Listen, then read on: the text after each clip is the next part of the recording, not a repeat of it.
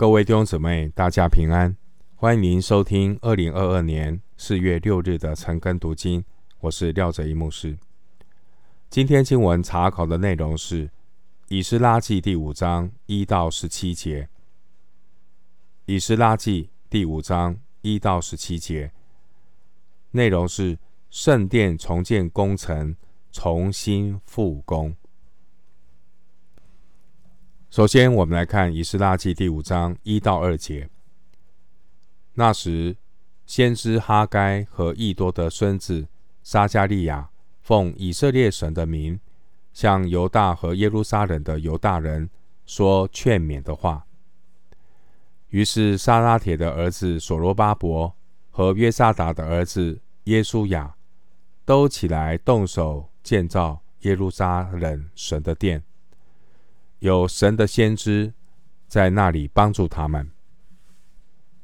哈该和撒迦利亚这两位神的仆人，他们以神的名义恳切地劝勉犹大人，劝勉他们要起来重建圣殿。哈该和撒迦利亚的预言都是从大利乌第二年开始。参考哈该书一章一节，撒迦利亚书一章一节。神在人中间所建造的圣殿是怎么开始的？这个过程是如何？首先呢，是透过神所发出的话语开始神的工作。神说有才有，命立就立。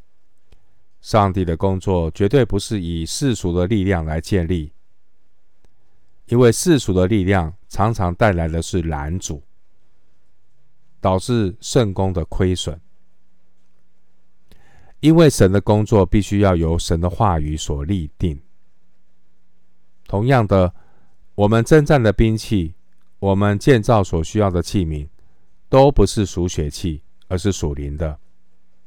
并且建造的工人，也就是每一个领受呼召的人呢，我们顺服神，我们倚靠神来做成神的工作。这些神所差遣的先知，他们激励神的百姓起来做善工。先知们以神的话鼓励他们，使选民的手强壮。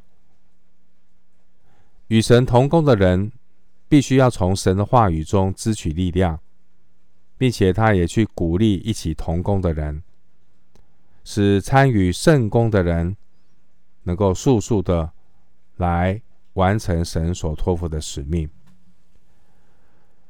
当年神兴起先知，差遣先知来帮助、激励、引导、督责、治理百姓。这也表明神护理的恩典。经文第二节提到所罗巴伯，所罗巴伯是领袖，还有耶稣亚，他是祭司，他们是带头起来做工的领袖，他们带领圣殿能够重新的复工，所以。神的确透过他的仆人来带领神的百姓一起来做建造的工作。回到经文，《以斯拉记》第五章三到五节，当时河西的总督达乃和示他波斯乃，并他们的同党来问说：“谁降旨让你们建造这殿、修成这墙呢？”我们便告诉他们。建造这殿的人叫什么名字？神的眼目看顾犹大的长老，以致总督等没有叫他们停工，直到这事奏告大利乌，得着他的回諭。经文三到五节记载圣殿重建复工之后的拦阻。那个时候有达乃和示他波斯乃的抗议。尽管波斯王曾经命令停止建造的工作，以斯拉记四章二十一节。然而，当神的百姓重新开始复工的时候，仇敌也会来窥视，也会来拦阻。圣殿重建停工的时候，许多神的百姓为自己的事在忙碌，个人在建造自家的房屋和诚意，所以呢，大家只想到自己为自己忙碌的时候，仇敌没有什么工作。然而，当圣殿建造重新启动，复工的时候，你看到重建的工作复工才没有多久，这些敌人就开始探过头来要来做扰乱的工作。经文第三节给出的两个河西总督的名字，我们在以斯拉记第四章看过那些总督的名字，但是现在。那些官员已经换人，尽管这两个人仍是敌人，但是我们看到这两个河西总督的脾气，至少比以前的人好一点，至少他们还能够说实话。感谢主，我们看到神的眼目看顾犹大的长老，所以呢，总督没有叫他们停工，一直到这事奏告大利乌得着王的回諭，我们看到神的保守，神保守选民，使选民不受到敌人恶意的威胁和侵犯。弟兄姊妹，当我们做主的工作，我们是在神的眷顾和保护之下，在神的看顾之下，我们看到这些犹大的长老。他们产生勇气和信心，也愿意来面对敌人的扰乱，坚持做主的工作。弟兄姐妹，我们的眼目要专注于神，也要知道神的眼目看顾着我们，这样我们才能够持守神所托付的责任，即使在艰难险阻面前。我们也可以心得到鼓励。回到经文，《以斯拉记》第五章六到十节，河西的总督达乃和示他波斯乃，并他们的同党，就是住河西的亚法萨迦人，上本奏告大利乌王。本上写着说：“愿大利乌王诸事平安。”王该知道，我们往犹大省去，到了至大神的殿。这殿是用大石头建造的，梁木插入墙内，工作甚速。他们手下亨通。我们就问那些长老说：“谁降旨让你们建造这殿、修成这墙呢？”又问他们的名字，要记录他们首领的名字。奏告于王。这段经文，我们看到河西总督给大利乌王写的信，信中转述了犹大长老所说的话。经文第六节提到亚法萨迦人，原文是一种官衔。经文第八节说，梁木插入墙内。这是指所罗门建殿的时候所用的一种工法，把木材放在石砖之间的内层。这是古代中东普遍建筑的特色。这种方式可以稳固建筑物，也具备防震的效果。那接下来我们继续来看。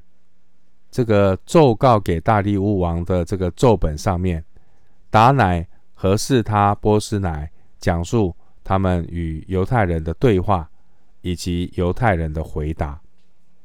我们来看十一到十六节，他们回答说：“我们是天地之神的仆人，重建前多年所建造的殿，就是以色列的一位大君王建造修成的。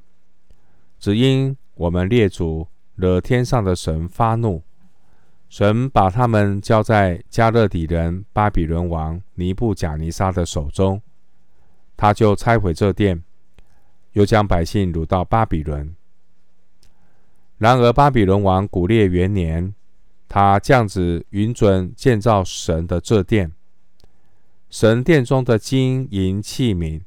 就是尼布甲尼撒从耶路撒冷的殿中掠去带到巴比伦庙里的，古列王从巴比巴比伦庙里取出来，交给派为省长的，名叫设巴萨，对他说：“可以将这些器皿带去，放在耶路撒冷的殿中，在原处建造神的殿。”于是这设巴萨来。建立耶路撒冷神殿的根基，这殿从那时直到如今尚未造成。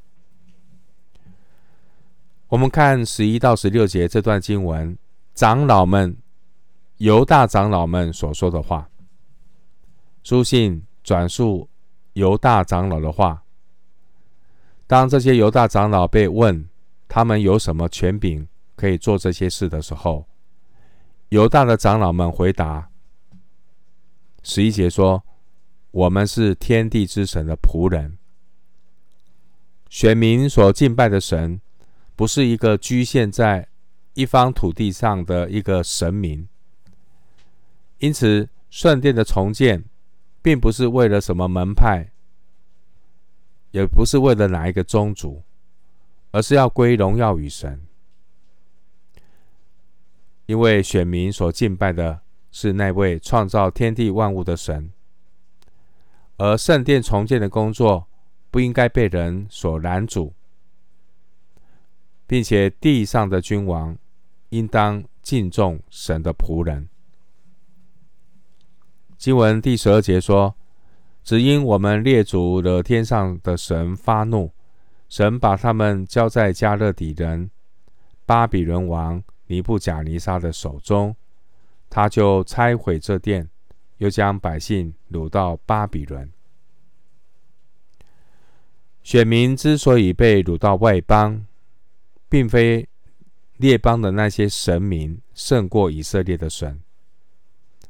选民被掳的主要原因，是因为他们得罪上帝，他们犯罪，因此神管教他们。神把选民以及圣殿交在敌人的手中，但神绝不是要我们的信心啊，这个被打倒。选民是被管教，暂时的被掳，但不是永远的被丢弃。经文十三节说，说到呢，巴比伦王古列元年。王曾降旨允准建造神的这殿，古列还把圣殿的那些器皿也交还了，交还给选民。经文十六节说：“于是这设巴萨来建立耶路撒冷神殿的根基，这殿从那时直到如今尚未造成。”犹大的这些长老领袖。他们没有提到之前敌人的虚谎、诈骗和诡计，他也没有对那些恶人发怨言。圣经教导我们不要以恶报恶。选民，他们只是期盼将来他们能够得到公正的对待。以上犹大长老的回答，他们并没有啊。发怨言、抱怨或质疑那些总督凭什么权利来质问他们，也没有斥责那些人的偶像，没有斥责他们迷信的罪。我们可以从这些长老应对的智慧学习到，要以温柔敬畏的心回答个人。彼得前书三章十五节，基督徒要常做准备。回答个人，请看彼得前书三章十五节。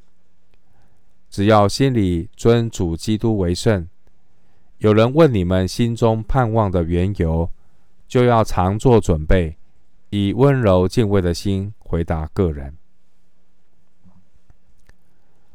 最后，我们来看以斯拉记第五章十七节。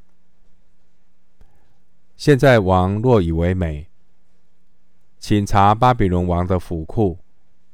看古列古列王降旨允准在耶路撒冷建造神的殿没有？王的心意如何？请降旨晓谕我们。这些犹大的长老们，请省长向大利乌王请示，去查询过去古列王有没有曾经下令让犹大选民回国重建圣殿。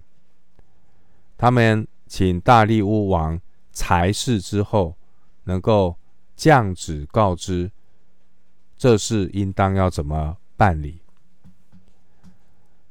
经文十七节提到巴比伦王的府库，这是指波斯王室存放档案的地方。以斯拉记第五章，我们看到河西总督的奏章，并没有像从前的省长。那样提出一些耸人听闻的指控。我们看到河西总督的奏章平铺直叙，公事公办。他最后是要请波斯王调查决定。而我们从这件事也可以体会、感受，神的眼目确实是看顾着他的百姓。也正如。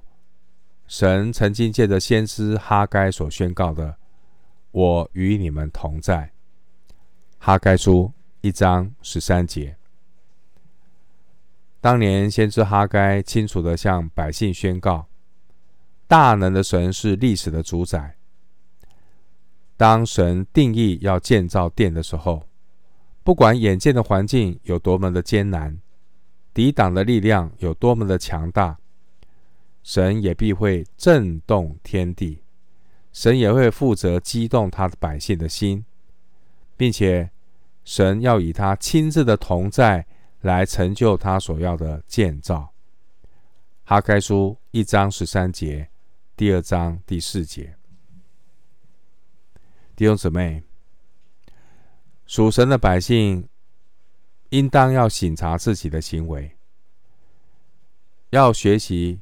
要重新的调整生活的优先顺序，凭着信心来跟上上帝建造的步伐，这样我们才能够保守自己，活在神的恩典和赐福当中。